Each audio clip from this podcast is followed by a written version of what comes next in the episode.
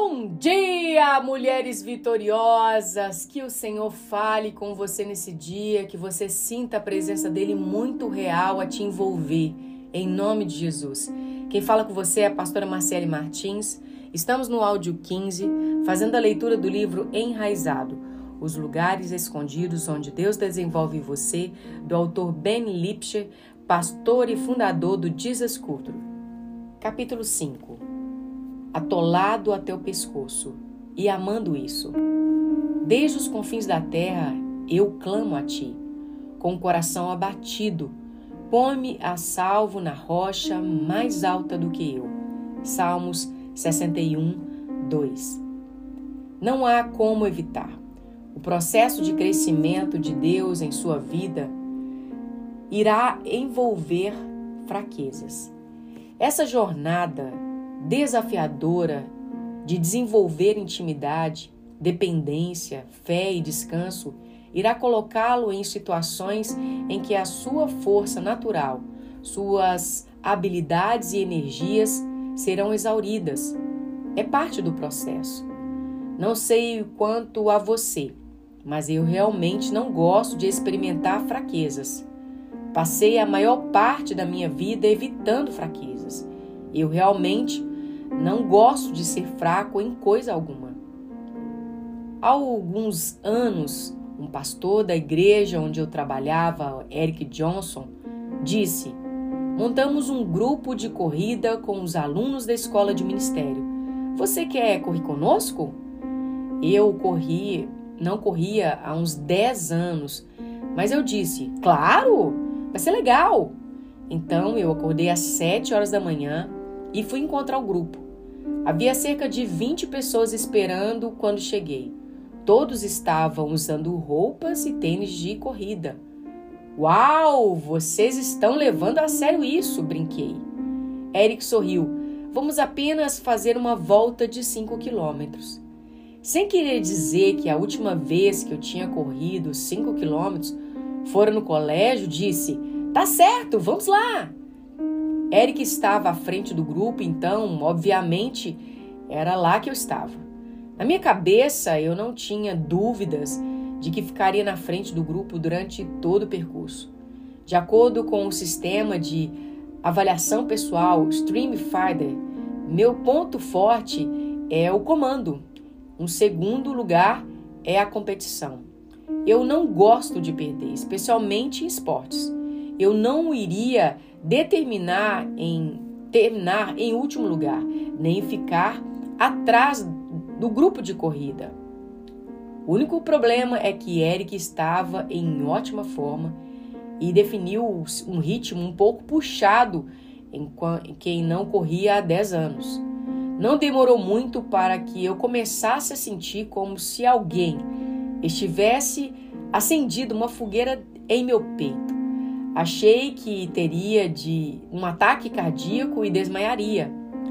E tudo que eu consegui fazer era esconder o fato de que eu não estava conseguindo respirar. Enquanto isso, Eric queria conversar. Eu tentava apenas acenar com a cabeça e, e grunhir com, em, em, em concordância. Por pura força de vontade, eu fiquei na frente do grupo durante todos os 5 quilômetros. Não havia chance de ficar para trás. Sucesso! Ou assim eu pensava. Infelizmente, um dia seguinte doía até para andar. Havia algo de errado com meu tendão de Aquiles. Passaram os dias e nada do tendão melhorar. Finalmente, depois que o problema incomodou, incomodar-me por um mês, resolvi ir a um especialista. O especialista examinou meu calcanhar, olhou para mim e disse: Deixe-me adivinhar, você tem 35 anos. Como você sabe? perguntei espantado. Vemos cara como vocês, você o tempo todo. Chamamos de guerreiros de fim de semana. Você acha que ainda consegue, mas quando sai percebe que não consegue mais. De alguma forma, eu consigo controlar-me a não dar uma resposta atravessada que seria Pô, por que você não cuida da sua vida e faz o trabalho e trata dessa dor? Em vez disso, eu fiz o possível para ouvi-lo sem reagir quando ele me disse que eu tinha tendinite e teria que ficar em repouso sem qualquer atividade física por seis meses. Essa experiência confirmou o quanto eu realmente odeio ser fraco, o quanto eu tento evitar isso a todo custo, não apenas em corrida, mas na vida.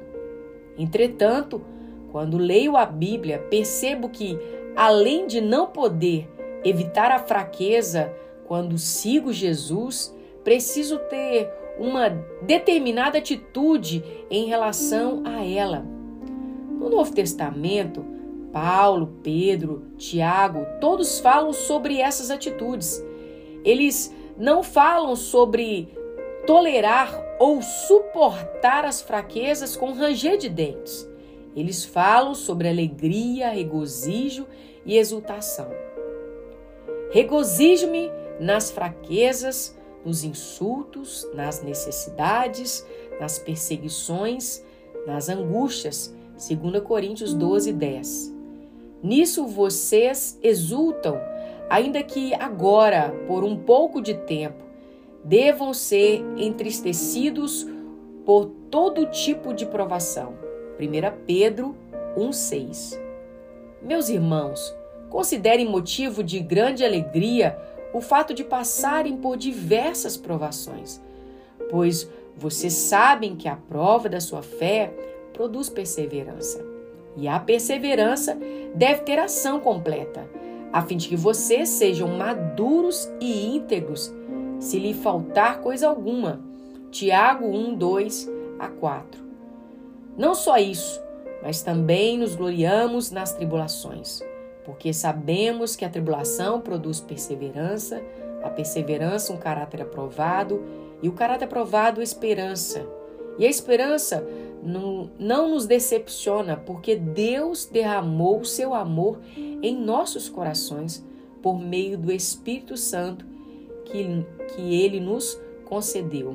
Romanos 5, 3 a 5.